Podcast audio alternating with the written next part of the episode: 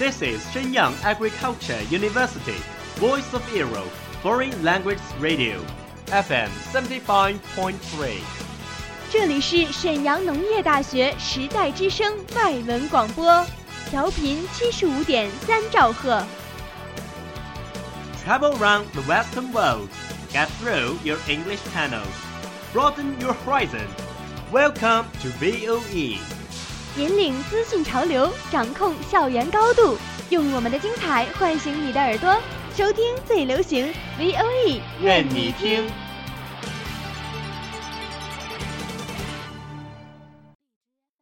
The United Nations has extended its staff benefits to all married gay couples, despite a campaign led by Russia against the measure. The most watched news anchor on American TV, Brian Williams, has now been suspended for six months without pay from NBC. A new NBC. dress by British retailer Roman Originals has attracted the world's attention. Do you know what happens in every corner of the world?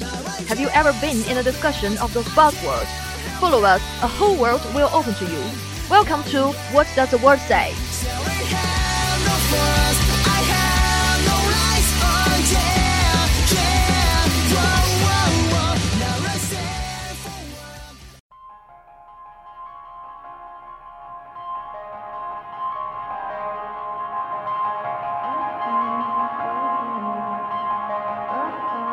The sunsets longer. Well, I really like it, especially the car chase in Korea. The fight scenes are also fascinating. And the high technology is real eye watching. I have to say that several leading actors are also excellent. Hey guys, our program is beginning. Almost forget it. Hello everyone, here's Mia. Welcome to the Will E Language radio station. It's Miu here. And I'm History. I wonder what are you talking about just now? Um, just film. Which film? I can give you some keywords like Marvel, Night March. Is Black Panther, am I right? Yeah. Have you seen the film? No, I'm not. But many friends around me said it was good film. Actually, there are mixed reviews. But for a faithful fan of action movie like me, the film is worth watching. Okay, here are some questions about Marvel for you to test whether you are real fan. It's a piece of cake for me. Then first question. Do you know when Marvel was born? 1939. And the founder? Martin Goodman. That's impressive. And next, difficult to upgrade. Just bring it. Who is Marvel's first superhero? Uh, I think it's Namor. You rule! oh, you're really undiscovered. Namor first came out on motion picture Funny Weekly, and he was the king of Atlantis. Never thought you know this, but I have the last question. Mm-hmm. How many times did Marvel change its name? And I can give you four options. A1, B2, C3, D4. Okay, let me guess. Um, C, I assume. But I think the answer was B. And it's time to tell us the right answer. No hurry. I will tell you the right answer at the end of the program. Okay, but I think I will think about it on the whole program. Our history, I really wonder what kind of superheroes girls would be like. Mm, that's hard to say. Everyone has a different taste, but I prefer the Iron Man. Why do you like the Iron Man? Mm, I'm a fan of Tony Stark. Also, I like the armor. Yeah, Tony Stark has a great acting. I like his style of acting. And the special effects are to my appetite. But the relationship between superheroes is really complex. Because they all live in the parallel world.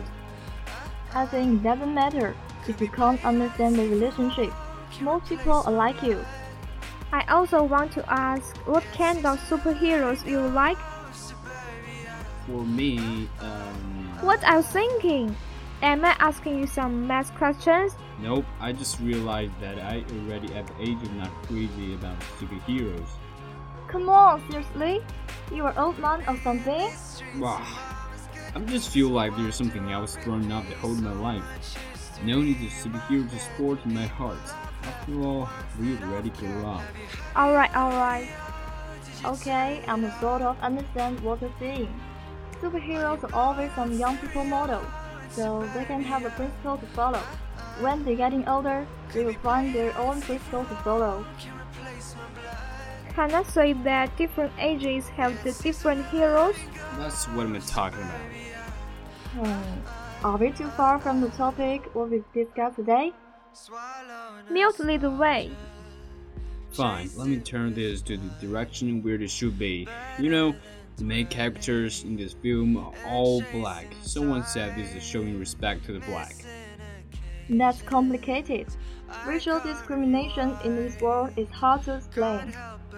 That's true. But someone says this is overreact. All black main characters just needed in the plot. Oh, I forget the answer to your question. Can you tell us now? The answer is C. Yes, I'm right. And it's time to finish our program now. 我是播音窦雪飞，I'm Mia.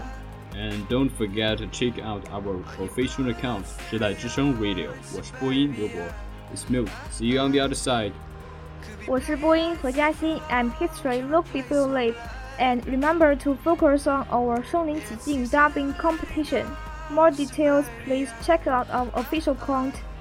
我们下期见，Bye. Bye. That's all of today's programs. Thank you for listening. 如果你喜欢我们的节目，您可以同时在荔枝 FM、iTunes Store Podcast 同时搜索 VOE 外文广播电台，为您呈现精彩往期节目。我们下期再见。 Yeah, they all say that nothing ever changes